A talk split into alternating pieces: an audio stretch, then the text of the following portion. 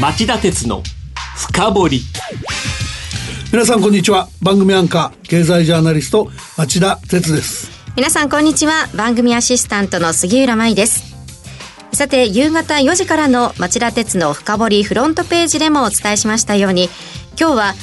世界景気の同時交代を招いても反省はなし。ますます過激な再選戦略にのめり込むトランプ大統領と題してお送りしますトランプ大統領の喉仏に刺さったトゲだった。ロシア疑惑について大統領本人とロシアの共謀を裏付ける証拠はなかったという特別検察官検察官報告が3月半ばにバー司法長官に提出されて以来トランプ大統領が勢いづいています。来年の大統領選挙での再選を狙いあの独特のアメリカ第一主義や保護主義を一段と先鋭化した政策運営に舵を切っちゃったんです、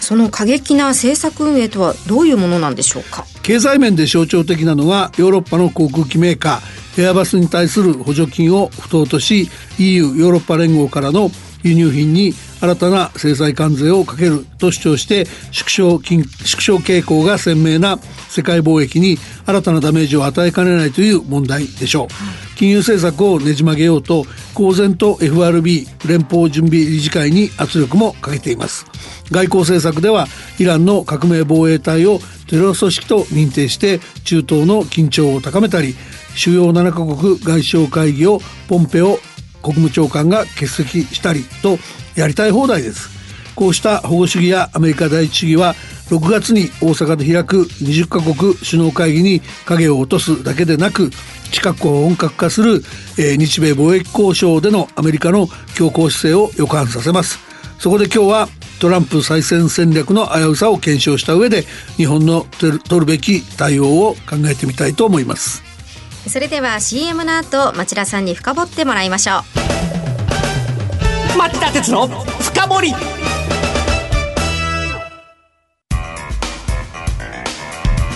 今日の深掘り。ロシア疑惑で直接的な共謀を裏付ける証拠がなかったとなった途端にトランプ大統領が再選戦略を積極化したのはなぜですか？あの、去年11月のアメリカ議会の中間選挙で、下院多数派の地位を守れなかったことが、えー、大きかったんだと思います。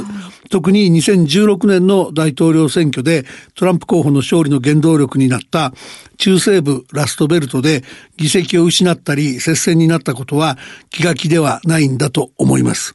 調査会社でモーニングコンサルトっていうのがあるんですけど、そこの調査でもこうした州でトランプ支持率の低下が顕著になってます。例えば、ミシガン州でのトランプ氏の支持率は去年2月に、あ、ごめんなさい、今年2月に40%と政権が発足した2017年1月に比べて、えー、8ポイント下がっている。ウィスコンシン州とペンシルバニア州でもそれぞれ6ポイントと4ポイント低いという結果が出ました。この支持率低下の原因にはどういうことが挙げられますか？あの原因は中国との貿易戦争で報復関税をかけられたこととか、あの一方的に TPP 環太平洋経済連携協定から離脱したことが根本にありますよね。はい、あのアメリカ製の工業製品や農産物の中国や日本向けの輸出が落ち込んでしまって、えー、そういうところで働いている人を中心に、えー、多かったトランプさんの支持者のトランプ離れが起きたっていうふうに見られるわけですね。で、メキシコとの間の国境の壁の建設予算にこだわって、えー、過去最長の政府間閉鎖を招いたことも、あれ寒い時期でしたけど、支持者の不況を買ったと思いますね。から、あとは、あの、3月の28日に、あの、ミシガン州で、えー、トランプさんは支持者集会をスタートしていて、えー、まあ、そのラストベルトに、えー、構成かけるために、ウィスコンシン州やペンシルバニア州といった中西部を暗記する構えだと言います。はい大統領就任から特別検察官報告で、ロシアとの直接的な共謀を裏付ける証拠がなかったとされるまでのおよそ2年2ヶ月について、トランプ大統領の経済政策に成績をつけるとしたらどれくらいでしょうか？まあ落第点なんだと思いますけど、えー、あのトランプ大統領の貿易に関する保護主義ってすでに弊害の大きさが明らかになってますよね。うん、例えばあの4時からの町田鉄の深掘りフロントページでも紹介した、えー IMF 国際通貨基金の世界経済見通しの下方修正があります。あの、今週火曜日公表分で、えー、世界全体の GDP 国内総生産の成長率を前回より0.2%低い3.3%に引き下げました。しかもこれは実に3回連続の下方修正で直近のピークだった、えー、去年の7月と比べると0.6%も低い水準に落ち込みました。で、これ原因は、えー、トランプ大統領の仕掛けた米中貿易戦争ですから、まあ、通信簿つけるとしたら明らかに落第点で、えー、進級はないし、次はないということだと思いますよね。厳しい評価ですね。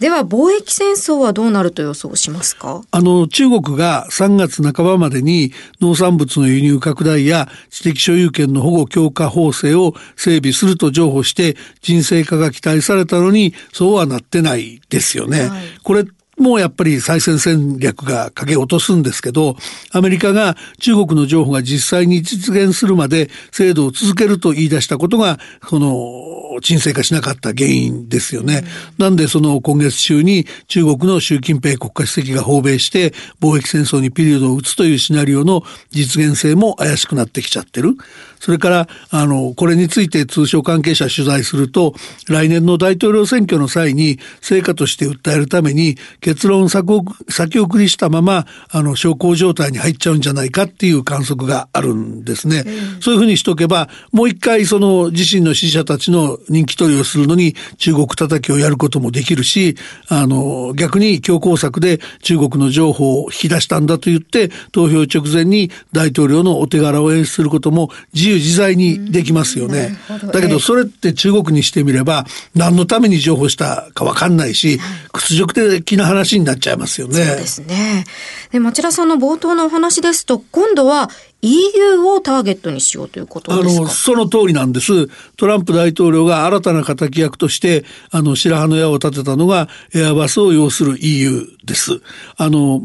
今日4時からの番組ではアメリカの商務省が集計している貿易統計で対 EU 貿易赤字が、えー、去年過去最大になったことが引き金じゃないかっていうふうに紹介しましたけども実際には僕はもう一つあると思ってましてエアバスのライバルであるアメリカのボーイング社の売れ筋の新鋭機 737MAX8 があのインドネシアとエチオピアで立て続けに墜落事故を起こしてたくさんの人が死ぬあの事件事故がありましたよね。あれを意識してないとは考えにくいんですね。というのは、それらの事故の結果、えーこういう購入契約をキャンセルされたり、受注が減ったりして、ボーイングの経営が大打撃を受けてるからなんです。こういう時にエアバス叩きをやっておけば、えー、ボーイングからの献金やボーイングの従業員からの票が期待できるでしょ。すべては再選戦略に結びついてると思いますね。通商以外の経済政策はどうですか？財政の急速な悪化懸念を押してあのトランプさんが断行した大型減税の効果が一巡したためだと思うんですけど必要に FRB に圧力かけてますよね意のままに利下げさせてあの経済を下支えさせようと目論んでるんじゃないでしょうか。うんその目論みはどういった形で現れていますか？あの3月あのトランプ大統領は3月下旬に保守系シンクタンクに所属するスティーブン・ムーア氏を、えー、今月4日には元実業家のハーマン・ケイン氏をそれぞれ FRB の理事に指名する考えを表明してます。これあの金融緩和を求めて人事面で FRB に圧力をかける狙いが露骨です。で、FB、FRB には政府議長を含めて理事ポストが7つあるんですけど、現在このうちの2つが空席なんですね。で、パウエル議長とかクラリダ副議長をトランプさん指名したんだけど、個人的な関係がなくて思うようにいかないから、あの、今0.5%の利下げしろって言ってるんですけど、これをその自らに近い2人を起用することで、直接その金融政策を動かそうってわけですね。うん、でも、金融政策って政治からの独立が必要で、その独立性を犯す行為は通商政策における保護主義と同様に禁じ手ですよね。えー、で、そもそも今の環境だとほっとけば FRB は利下げしてもおかしくない環境になってんのに言われたらやれなくなっちゃいますよね。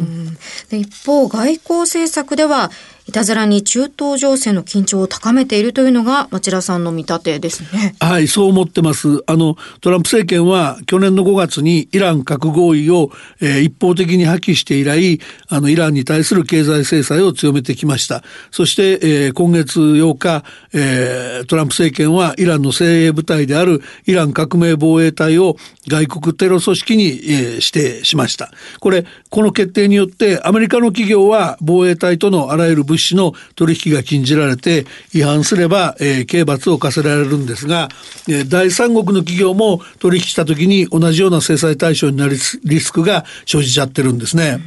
これ貿易といい、イラン問題といい、こんな対応で EU との関係というのは大丈夫なんでしょうか？大丈夫じゃないでしょうね。あの、アメリカ一国主義大きな影を落としてると思います。一つ挙げるなら冒頭で言いましたけども、アメリカ第一主義の体現者であるポンペオ国務長官がフランス北西部のディナールで先週の土曜日曜に開かれた主要7カ国外相会合を欠席したことです。改めてアメリカの一国主義を印象づける欠席でした。アメリカは国連の総意に反してイスラエルのゴラン高原での主張を認めたり一方的にイラン核合意から離脱したりしておりアメリカ国主義に誰も歯止めがかけられない状況になってます。うん。こうなると6月に大阪で開かれる G20 心配ですね。そうなんですよね。あの6月に迫った G20 大阪首脳会合で日本は議長国として各国の妥協点を見出して国際協調を打ち出す大きな責任を負ってるんですね、はい、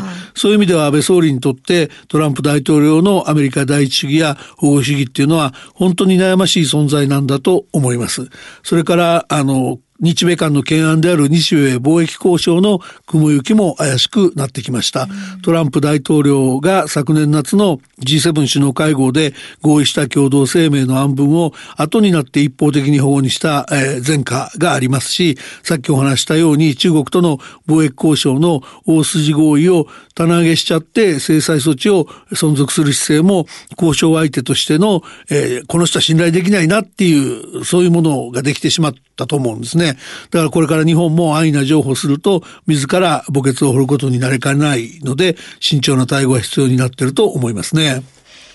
以上今日の深掘りでした。今日は世界景気の同時交代を招いても反省はなしますます過激な再選戦略にのめり込むトランプ大統領と題してお送りしました番組への感想質問などがありましたらラジオ日経ホームページ内の番組宛てメール送信フォームからメールでお送りください。またこの番組がオンエアから1週間以内ならラジコのタイムフリー機能でお聞きいただけます。詳しくは番組ホームページをご覧ください。番組を聞きのあなた来週も徹底的に深掘ります。それではまた来週夕方5時35分にお耳にかかりましょう。さようなら